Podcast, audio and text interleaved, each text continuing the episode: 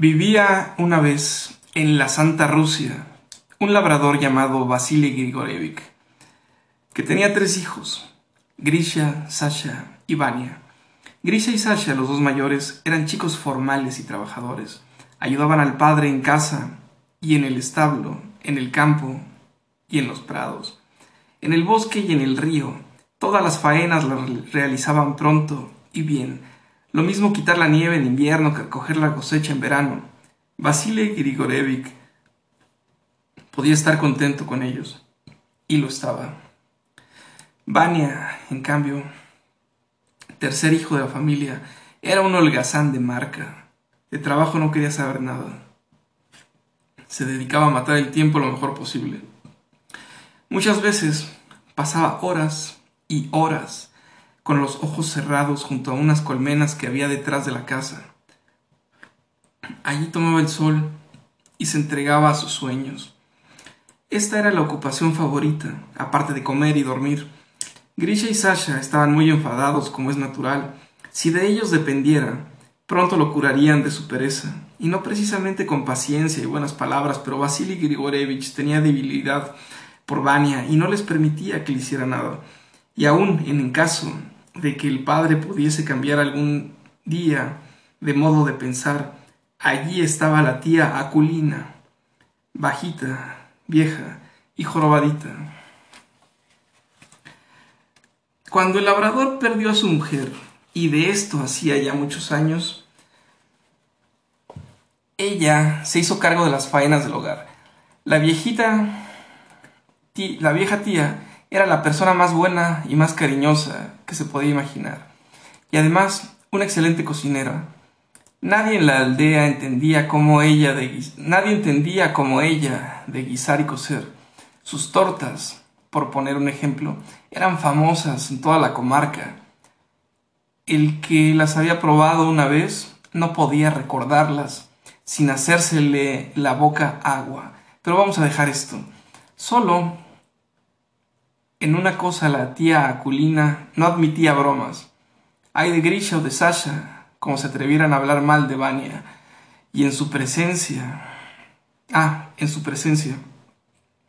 Aunque solo fuera en voz baja y con disimulo, unas veces levantaba las manos con ira, otras empuñaba el atizador y empezaba a gritarles Dejad en paz a Vania. ¿Qué culpa tiene él de ser holgazán? Dios lo ha hecho así y basta. Él sabrá por qué, y habéis de saber que mientras yo esté con vida, no consentiré que nadie le toque un pelo, y como no me hagáis caso desde hoy, os tendré a pan y agua, y solo los domingos, por excepción, os pondré puré de avena. Así se las gastaba la tía Aculina, como si adivinase que Vania, el gandul, le llamaban en la aldea, iba a realizar un día grandes hazañas que darían que hablar a todo el país durante muchos años. Al final del invierno Vania cumplió los 17 años de edad. En la primavera siguiente ocurrió un hecho maravilloso que sería el comienzo de todo. Sucedió durante la semana de la Pascua. Las praderas iban reverdeciendo todo el día, las, las mimbreras del río se llenaban de amentos dorados, las señoras y las muchachas podían despojarse el fin de las pesadas y oscuras prendas de lana. Grisha y Sasha habían salido de, de madrugada a trabajar en el campo. Vasily Grigorevich cuidaba el huerto de verduras detrás del establo. La tía andaba por la casa solícita, solícita y laboriosa como un castor. Solo el vago de Vania estaba tumbado en el colmenar tomando el sol. Fueron pasando las horas y era casi mediodía cuando la tía Aculina salió de la casa para buscar a Vania. Vania, cariño, ¿quieres hacerme un favor? Mañana toca la limpieza de Pascua. Vete al bosque y me traes un manojo de ramitas de abedul para hacer una escoba nueva. Ahora precisamente, preguntó Vania bostezando. Pronto será mediodía. No importa, te daré una bolsa de buena comida, pan y tocino, y un par de huevos duros y un trozo de queso. una torta también, y dos si quieres, pero espabilate, que por ti no voy a retrasar la limpieza hasta que la Pentecostés. Se marchó presurosa y volvió a entrar en la casa. Vania fue sin darse cuenta, a sin darse prisa, a la leñera donde estaban las hachas, eligió la más ligera. Luego pasó por la cocina para cargarse la bolsa de las provisiones. Que no te pase nada, le despidió la tía.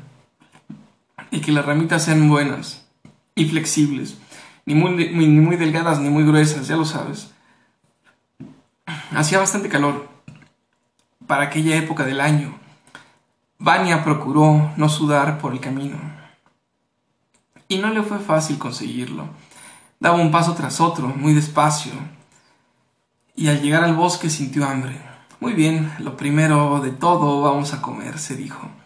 Los, abedules no tenían aún follaje. Buscó un, rincón soleado y cubierto de hierba. Abrió la bolsa y fue comiendo todo con, con toda calma. Lo que la tía Aculina le había preparado, el pan, el tocino, los huevos, el queso, el queso, el queso de oveja y las dos tortas. También bebió un poco de kvass de un recipiente de madera que traía consigo. Cuando acabó de comer, empezó a bostezar y sintió sueño y se dijo, voy a echarme una siestecita, luego tendré tiempo de sobra para hacer el trabajo. Vania se tendió en la hierba y cerró los ojos. El sol penetraba por entre las ramas sin follaje y le producía un agradable calorcillo. El trabajo que espera un poco, pensó. Estaba ya dormitando cuando escuchó de pronto el ruido extraño de un tableteo que llegaba del interior del bosque y se iba aproximando un poco a poco. Alguien pegaba con un bastón entre los árboles a breves e irregulares intervalos. Toc, toc, toc, toc, tac. Vania se enderezó un poco y se restregó los ojos. Por fin vio a un anciano que venía hacia él y atravesaba a través del bosque. Era de elevada estatura. La barba y el largo del cabello eran blancos como la nieve. Vania no le reconocía. El anciano no era de su aldea ni de ninguna aldea vecina. Llevaba un manto de peregrino, de paño gris, y al caminar golpeaba los árboles con su bordón. Era ciego. Vania se dio cuenta cuando se aproximó a él. El ciego parecía dirigirse a un lugar determinado, y ese lugar era sin duda el, el que ocupaba Vania. El anciano se detuvo a dos pasos de él, cruzó los brazos y le hizo una, hizo una inclinación y le habló en tono amistoso. Su voz era grave y sonora, y a Vania le recordaba el rumor de un enjambre de abejas. Tú eres Vania, hijo del labrador Vasily Grigorevich. Tengo que hablar contigo. ¿Conmigo? preguntó Vania extrañado. Por toda respuesta, el ciego se sentó a su lado en la hierba. ¿Qué pensarías tú? dijo. Si alguien viniera a anunciarte que algún día serías zar, me reiría de él, contestó Vania. Y sin embargo, en un lejano país te espera la corona del zar. ¿A mí? Vania no pudo menos que reírse. En efecto, por lo visto no sabes Padrecito, que yo soy Vani el Gandul, yo llegar a ser zar. Puedes reírte lo que quieras, dijo el ciego comprensivo. Cuando acabes, acabes, escucha lo que debes hacer. ¿Qué? Para llegar a ser zar, lo primero que debes hacer durante algún tiempo es holgazanear. ¿Qué? Para llegar a ser zar, lo primero que debes hacer durante un tiempo es holgazanear. Holgazanear, Vania creyó no haber entendido bien Sí, tumbarte en la repisa de la chimenea y hacer el vago. Necesitas acumular muchas fuerzas para la importante misión que un día te será confiada. Ahora vete a casa y procúrate siete sacos de pipas de girasol. Verga. Verga. Ok. Acabo de comprar una bolsa de semillas de girasol hace unos días, no sé si recuerdas. ¿Te acuerdas? Compré una papaya, digo, una, una sandía y compré una bolsa de pipas de girasol. y las tosté y se me quemaron, ¿te acuerdas? Ok, bien, pues estaba recordando a Vania. Ok, sigamos. ¿Y qué debo hacer? Ah, ah. Necesitas acumular muchas fuerzas para la importante misión que un día te será confiada. Ahora vete a casa y procúrate siete sacos de pipas de girasol y siete pieles de oveja.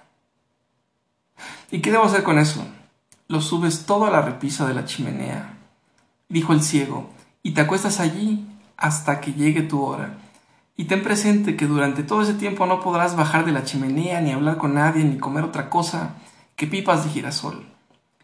Vania desplazó la gorra del lado izquierdo de la cabeza al derecho y se puso a reflexionar.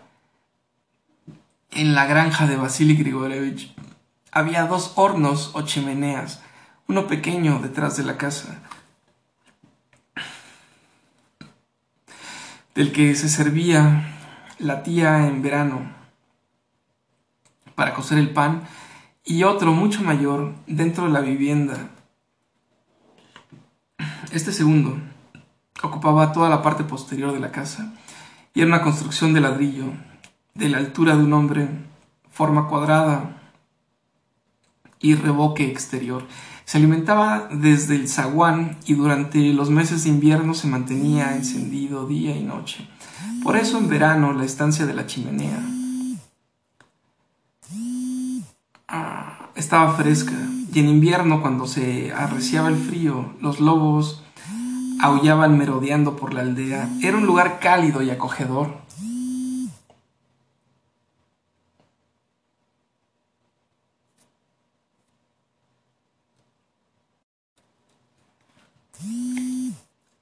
Vania pensó que no era mal plan. Eso del gasanear